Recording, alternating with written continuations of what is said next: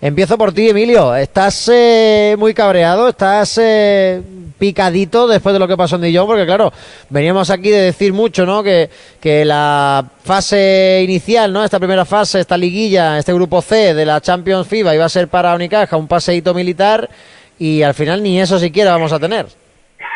Juan, ¿sabes qué pasa? Que yo no soy rencoroso. Se me olvidan las cosas malas, se me olvidan enseguida y ya está, hombre, si, si, si hablamos del partido del otro día solo podemos decir cosas malas porque no hay absolutamente nada, nada a lo que agarrarse, no hubo ningún síntoma de nada bueno en un partido que espero que haya sido una, un, lunar y que no vuelva a ocurrir porque realmente fue dantesco todo, desde el principio hasta el final. Yo creo que eh, lo hemos hablado algún que otro día, un equipo que tiene una trayectoria los últimos 20 años europea tan brillante como tiene el Unicaja, que ha jugado tantísimas veces la Euroliga, tantísimas veces el top 16, que ha estado en una Final Four, que ha ganado una Eurocup, que ha ganado una Copa Corax, no puede eh, dar esa imagen en Europa que dio el otro día. Yo creo que fue un poco eh, manchar el escudo, sinceramente, del Unicaja,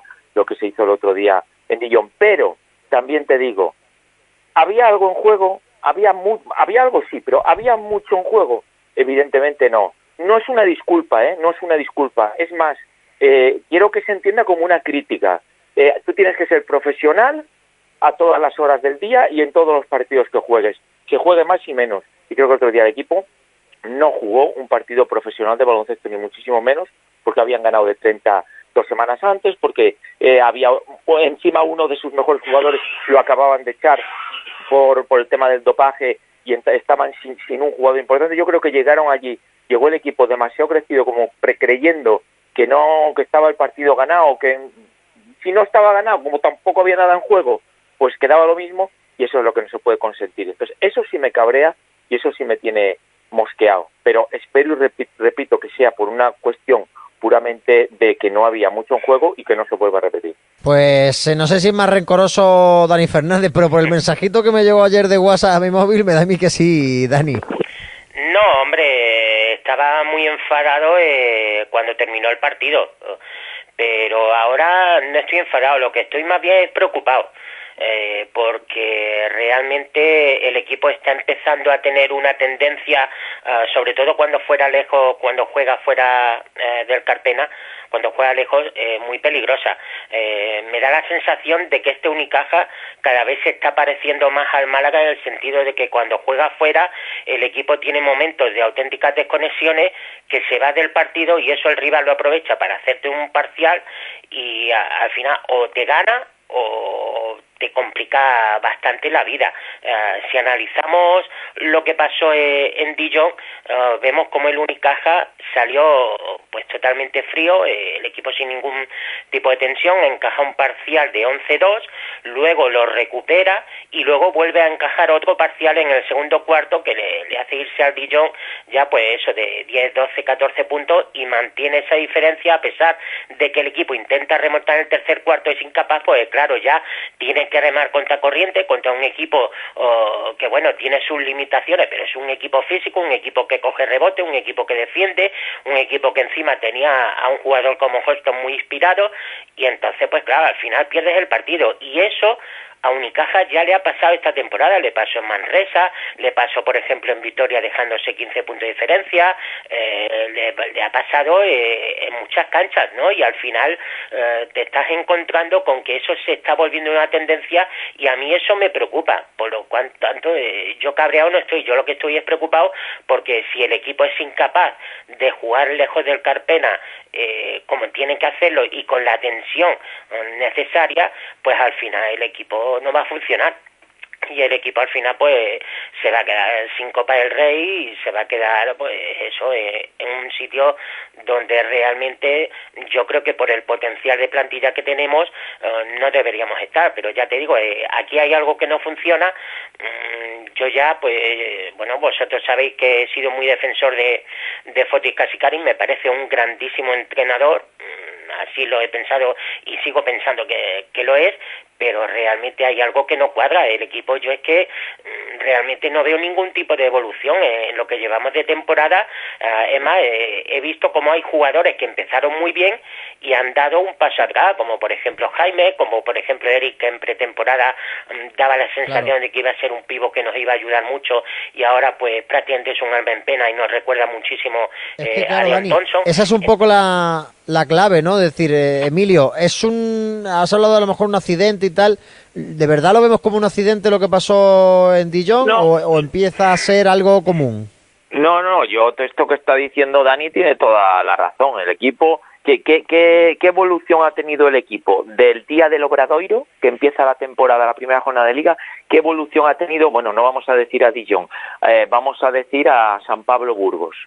Eh, no, no se le ve una evolución clara. Es un equipo que en casa funciona mucho mejor y que fuera tiene unos problemas brutales porque tiene faltas de muchas faltas de concentración, muchas lagunas de dos o tres minutos que se va del partido y el rival le, le mete parciales de 12, de 14, de 15, 0. Ha pasado en varios en varios partidos esto. Entonces, lo que dice Dani mm, tiene toda la razón. Es preocupante eso el que el equipo no evoluciona absolutamente nada.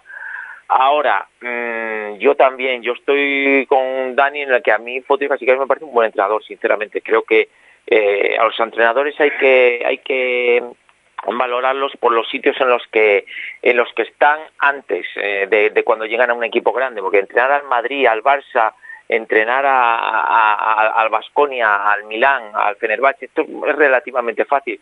Pero si tú estás con el Bilbao Basket, como estaba Fotis, y lo plantas en una final eh, de liga, creo que fue de liga o de copa, Dani, ¿te acuerdas? Sí. Eh, no sé, liga, no de liga contra el Barcelona. De, liga, creo que fue.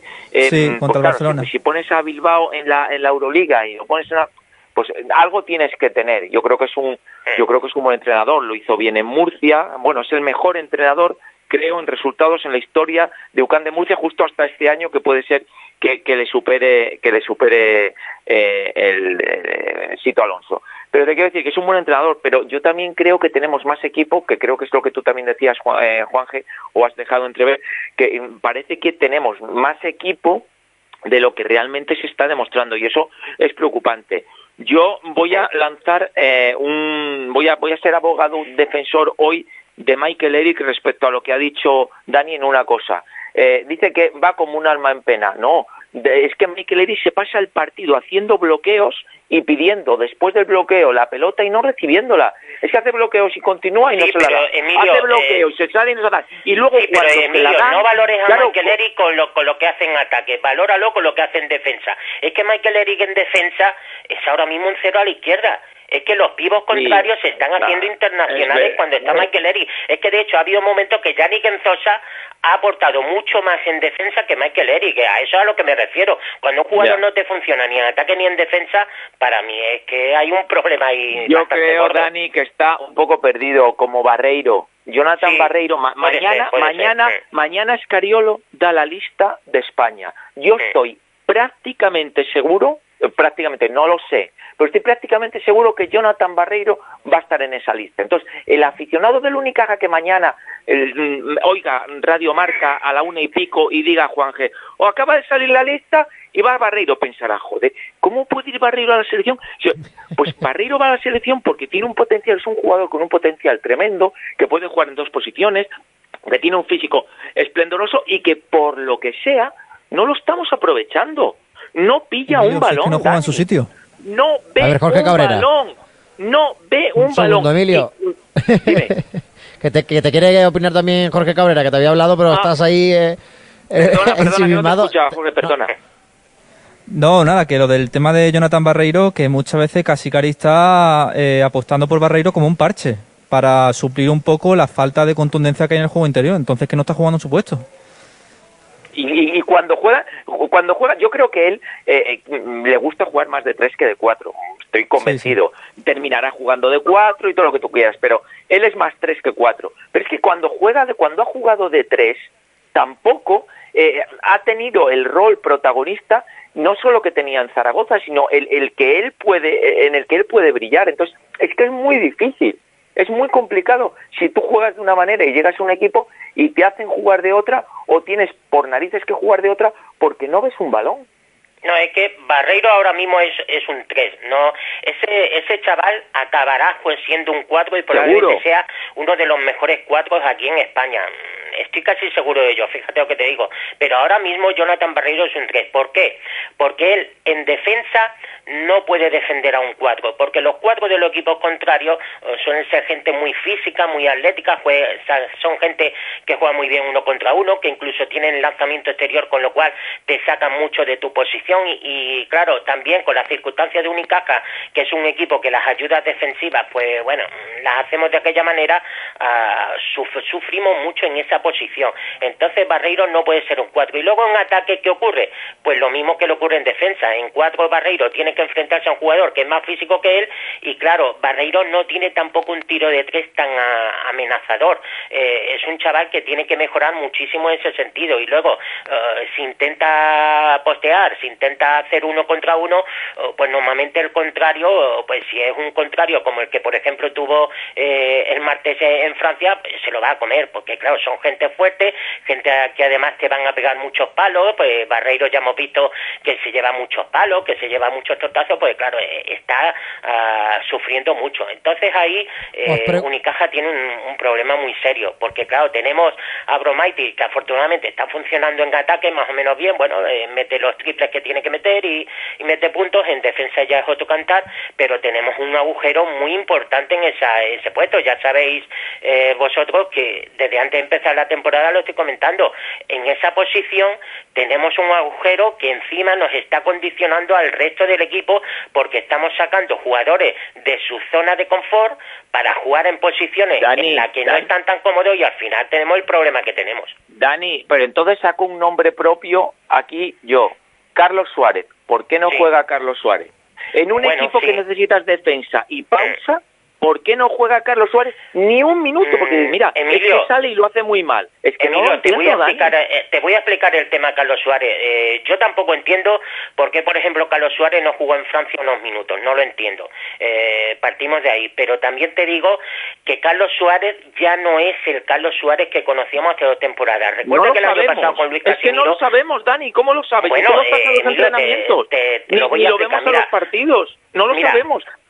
Cuando, cuando estaba Luis Casimiro, Carlos Suárez ya no jugaba. Si recuerdas, hubo polémica porque Luis Casimiro tenía sentado a Carlos Suárez, no lo sacaba a la cancha, luego el chaval eh, se lesionó otra vez, ahora con Fotis Casicari, que es otro entrenador, parecía que podía contar con él y tal, pero al final estamos viendo que no lo saca. ¿Por qué? Yo no creo que sea un capricho de Casicari, a lo mejor es que Carlos Suárez ya no está en las condiciones eh, que debe de estar un jugador para jugar en esa posición.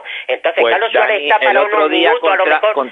Mira, está para unos minutos, para dar cuatro o cinco minutos, sí, pero es que necesitamos ahí un jugador eh, que sea más contundente. Dani, pero si el último día que jugó fue contra el Dillon fue el mejor de todos. él, y, Alberto, Díaz fueron los mejores contra el Dillon hace dos semanas. Pero no podemos tomar como referencia ese partido porque fue un partido plácido donde metimos 15 de 21 triples y íbamos ganando de 15 a 20 puntos y salió para Pues no ha vuelto a jugar, Dani. Dani, Dani, no ha vuelto a jugar. No, ha vuelto, no ha vuelto a jugar. Tres, minutos en Vitoria y jugando de cinco y te estoy explicando que cuando no ha vuelto a jugar es porque Fotis Tasicari se está viendo ahí que no es un jugador que le aporte y que le ayude en esos momentos, porque Vasconia tenía unos cuatro muy específicos con los que a lo mejor Carlos Suárez no iba a poder y entonces Casicari ni siquiera ah, lo sacó y contra Dillon el martes, pues como estuvo el partido como estuvo... como como pues los pibos de Dillon no nos hicieron ningún daño en la zona y no hacía falta nadie que defendiera, y yo, estoy contigo, y yo estoy contigo de que a lo mejor Carlos Suárez debería haber jugado algunos minutos en por favor. pero ahora mismo tenemos que ser todos conscientes de que Carlos Suárez no es el Carlos Suárez que nosotros conocíamos y que tenemos un agujero en esa posición.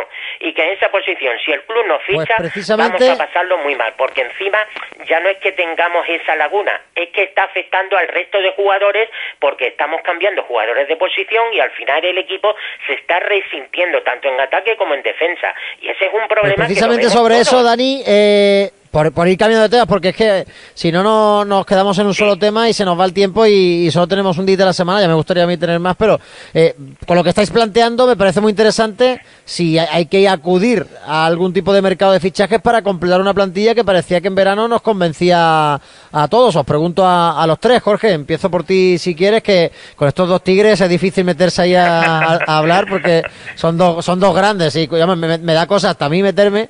Eh, Jorge. Si el Unicaja quiere aspirar a grandes cotas esta temporada y enfrentarse tanto a nivel continental como aquí en España, sí o sí. No tiene por qué ser un jugador grande, más que alguien, un tipo eh, Matías Sol cuando estaba en la plantilla, por ejemplo, un perfil así. Es que el Unicaja no tiene un jugador con esas características. ¿Estáis de acuerdo, chicos, Emilio? Yo soy un poco escéptico en este tema porque es que yo creo que el problema del Unicaja no es problema de un jugador o de un fichaje, es problema de cómo juega el equipo. Si tú quieres fichar a un pivot, por ejemplo, y no le vas a dar el balón, ¿para qué lo quieres?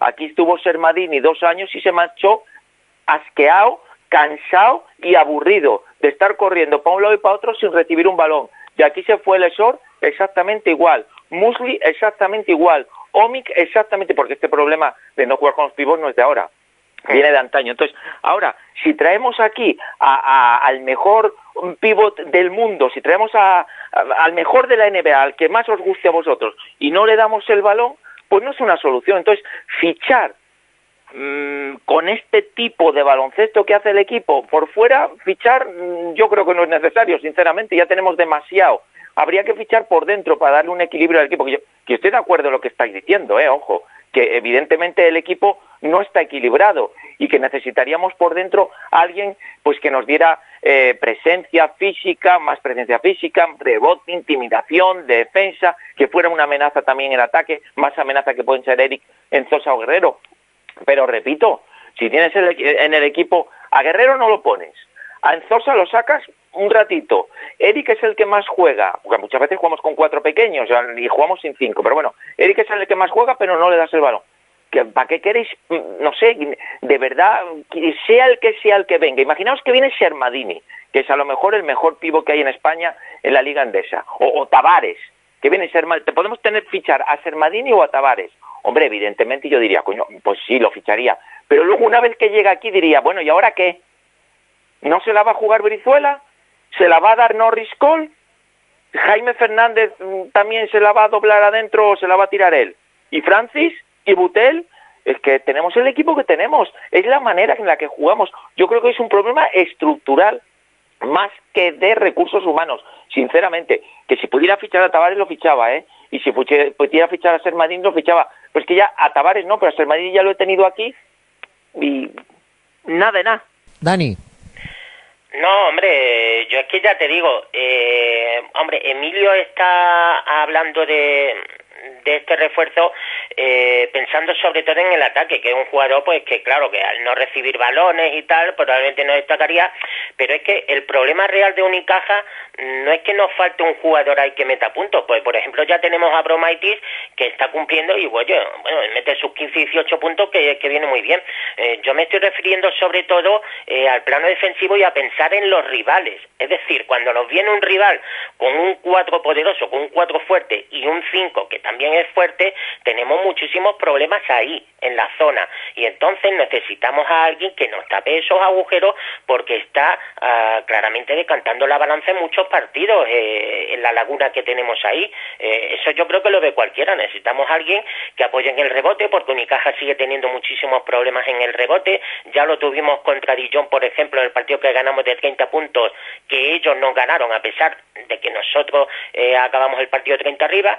Y claro, necesitamos ese tipo de jugador, eh, un jugador que ayude eh, a Michael Eri, por ejemplo, y, bueno, que tengamos una presencia en la zona, ah, pues que por lo menos dé un poquito de miedo, ¿no? Al rival, porque es que ahora eh, el rival, por ejemplo, te hace el scout y dice, jugamos contra Unicaja, tenemos a Bromaitis y a Barreiro enfrente, pues claro, por ahí saben que hay un agujero importante y entonces simplemente con meter presión en, nuestros exteriores para que no estén a gusto, con, meter un perro de presa sobre eh, Norris Cole como hizo Dijon el martes y simplemente dejar que los pibos contrarios nos bailen como nos están bailando, pues al final acabamos perdiendo, ¿no? Y, ese es el tema. Y yo creo que es algo que estamos viendo todos, que estoy convencido que Foti Casicari y Juanma Rodríguez también lo ven, porque no son tontos y evidentemente saben mucho más que nosotros y ellos lo están viendo y aquí lo que hace falta es pues ponerse las pilas y, y ya te digo, intentar tapar ese agujero porque nos está condicionando mucho más de lo que parece, sobre todo en defensa.